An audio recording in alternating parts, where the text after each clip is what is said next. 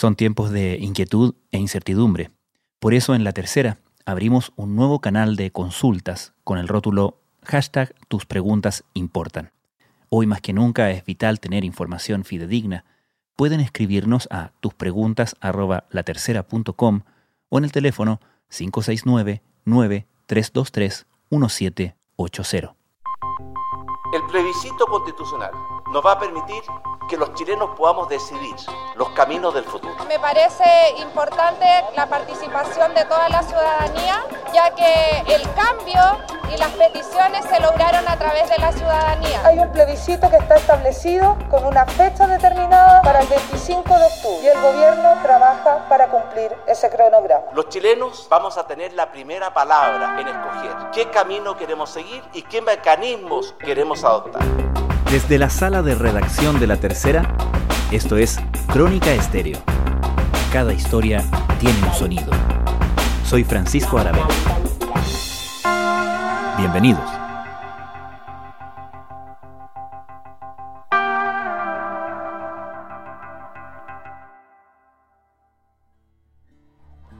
El 26 de abril los chilenos votarán a favor o en contra de un cambio de constitución. En un mundo sin COVID-19, el pasado 26 de abril, los chilenos habríamos votado si aprobábamos o rechazábamos la idea de reemplazar la constitución y eventualmente habríamos decidido sobre el mecanismo para hacerlo.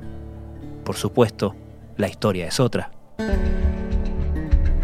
La pandemia llevó a posponer el plebiscito constitucional para el 25 de octubre, y aunque faltan aún cuatro meses para eso, la incertidumbre, o al menos la pregunta sobre ese proceso, parece estar instalándose, alimentada en parte por la rudeza de las cifras del implacable avance del coronavirus en nuestro país. El día de hoy se informan 5.607 casos nuevos. La última de las propuestas al respecto fue presentada por el Centro de Estudios Espacio Público y comprende aspectos que van desde la campaña electoral hasta la organización en los locales de votación. ¿Podremos votar en octubre? ¿Cómo deberíamos hacerlo si no queremos transformar el proceso en un evento de contagio masivo? ¿Cómo lo han resuelto otros países? ¿Y por qué estamos hablando del plebiscito del 25 de octubre un 23 de junio?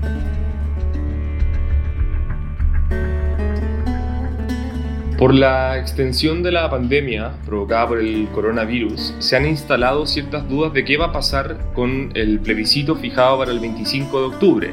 Andrés Muñoz es periodista de la tercera PM.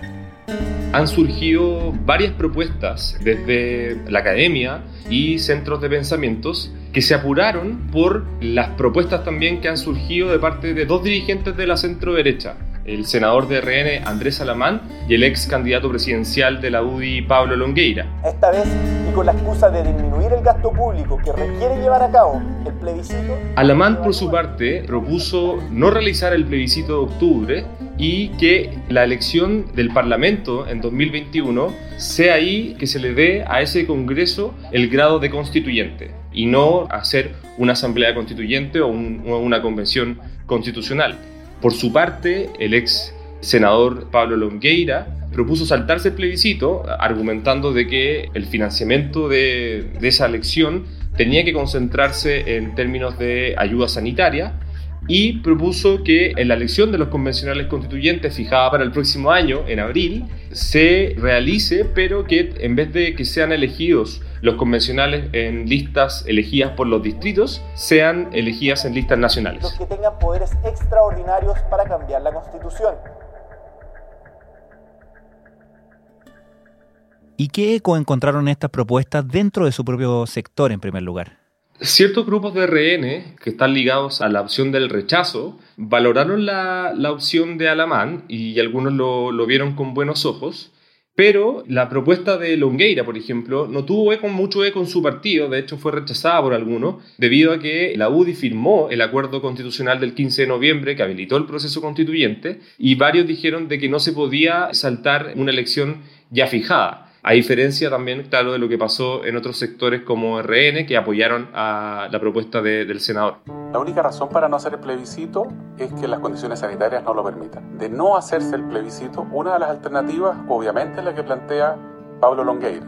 Respecto de otorgarle al próximo Congreso facultades constituyentes, yo me quedo con el acuerdo del 15 de noviembre y creo que hay que respetarlo y cumplirlo en todas sus partes.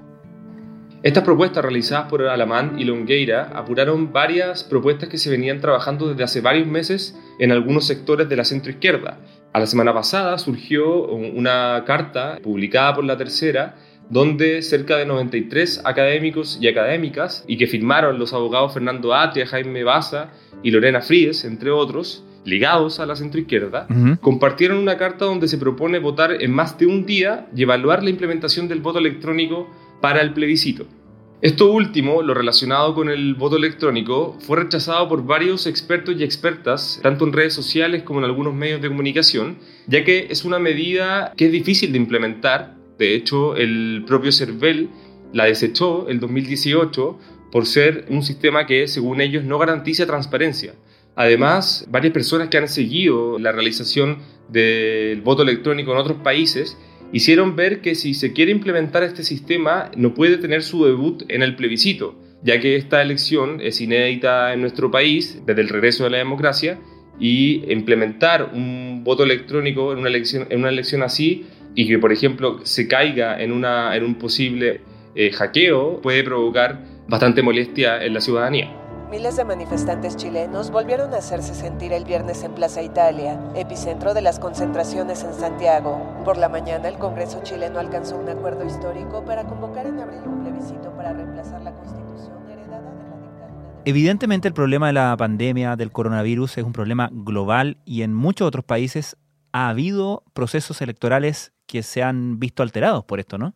Claro, según informes internacionales, entre el 1 de marzo y el 28 de abril de este año, más de 50 países han aplazado sus elecciones nacionales y subnacionales. Primeras elecciones en Europa tras el pico de la pandemia del coronavirus serán parlamentarias y se celebrarán este domingo en Serbia.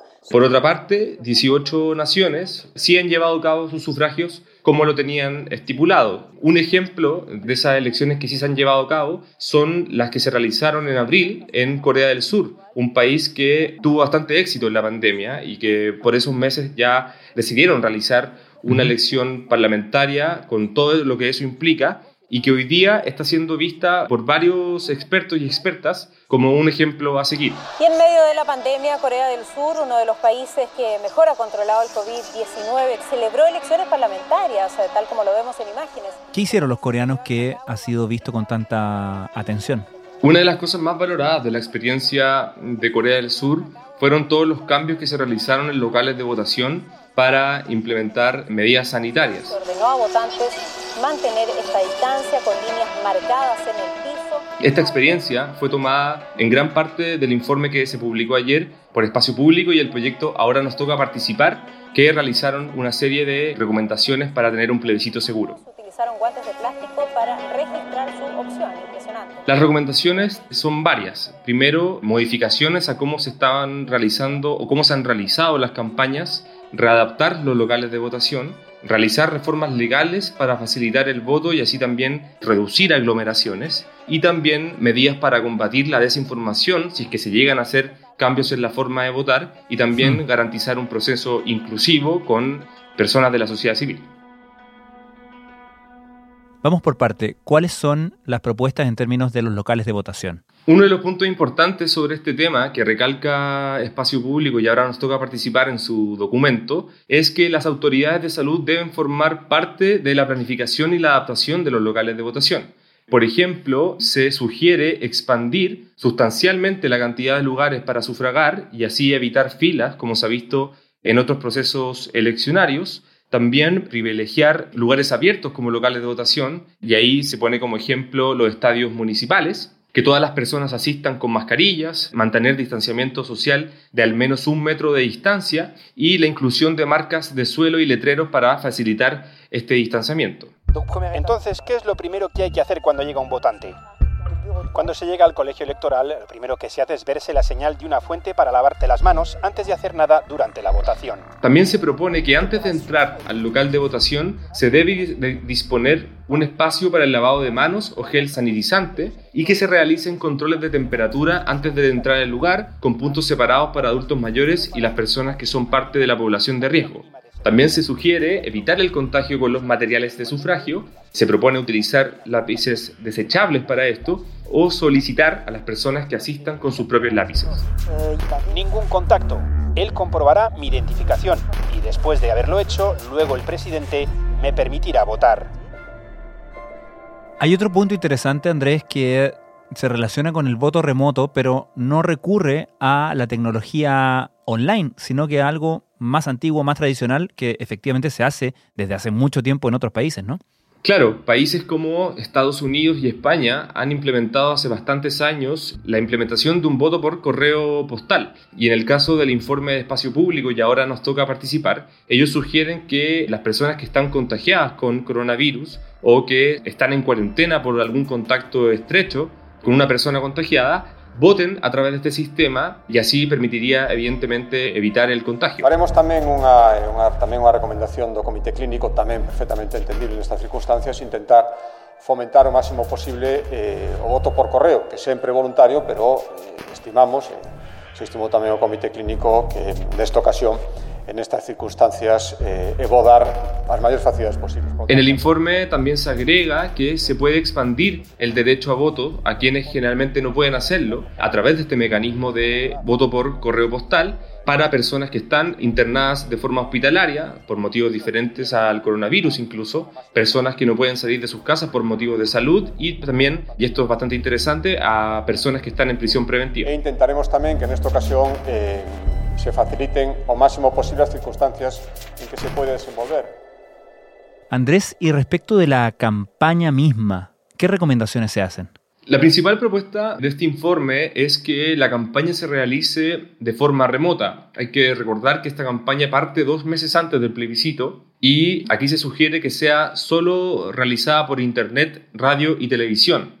Y un punto importante aquí es que se pide a las autoridades y al Congreso que aprueben reformas para limitar el gasto en redes sociales. Espacio público, y ahora nos toca participar, hacen ver que obviamente en estos espacios obviamente siempre hay mucha libertad de expresión y las personas pueden expresarse de varias formas por alguna opción, pero también existen plataformas como Facebook o Instagram donde uno puede pagar por realizar publicidad y se ha visto en alguna, mm. y ya se estaba viendo incluso antes de que se suspendiera el plebiscito de abril de este año, que algunas personas estaban pagando a estas redes sociales para generar publicidad. Ah, pues yo estoy esperando el bus del plebiscito, esa que me lleve a un mejor Chile. Lo que se propone acá en este documento es que la autoridad ponga límite a estos gastos porque evidentemente esto genera diferencias notorias entre distintas candidaturas.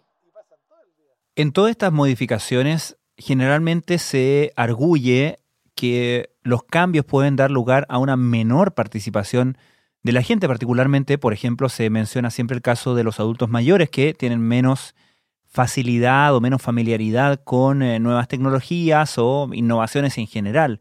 ¿Qué dice al respecto la gente de espacio público?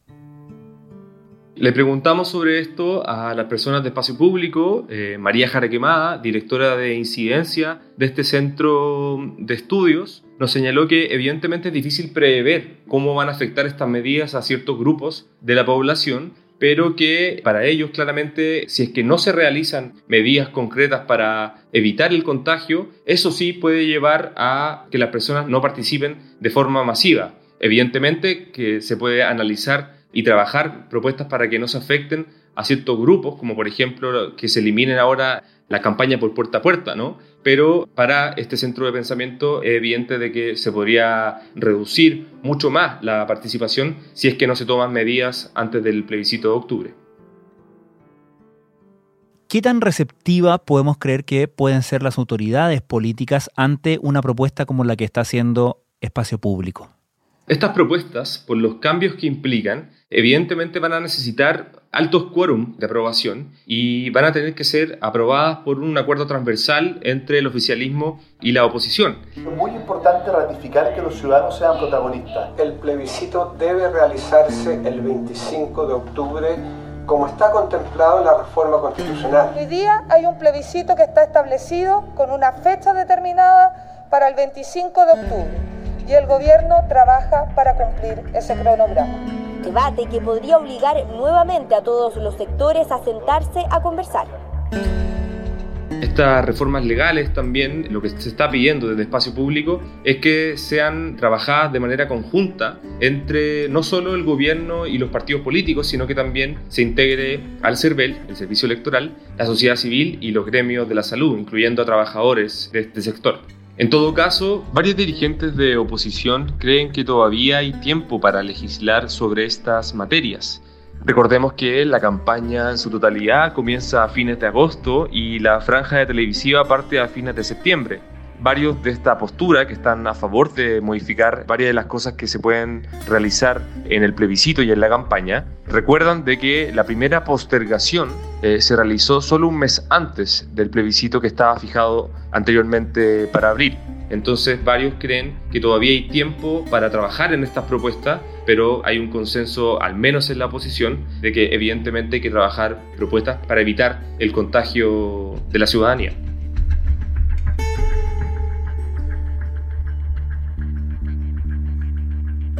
Andrés Muñoz, muchas gracias. Gracias a ti.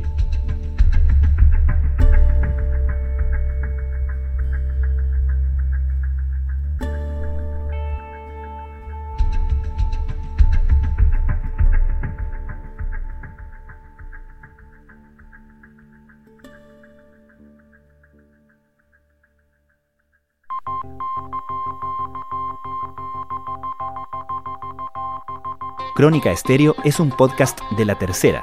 La producción es de Rodrigo Álvarez y Melisa Morales. Y la edición de quien les habla, Francisco Aravena. La postproducción de audio es de Michel Poblete. Nuestro tema principal es Hawaiian Silky de Sola Rosa, gentileza de Way Up Records. Nos encontramos pronto en una nueva edición de Crónica Estéreo. Les recordamos que todos nuestros episodios están disponibles en latercera.com Spotify, Apple Podcasts, Google Podcasts y donde sea que escuchen sus podcasts.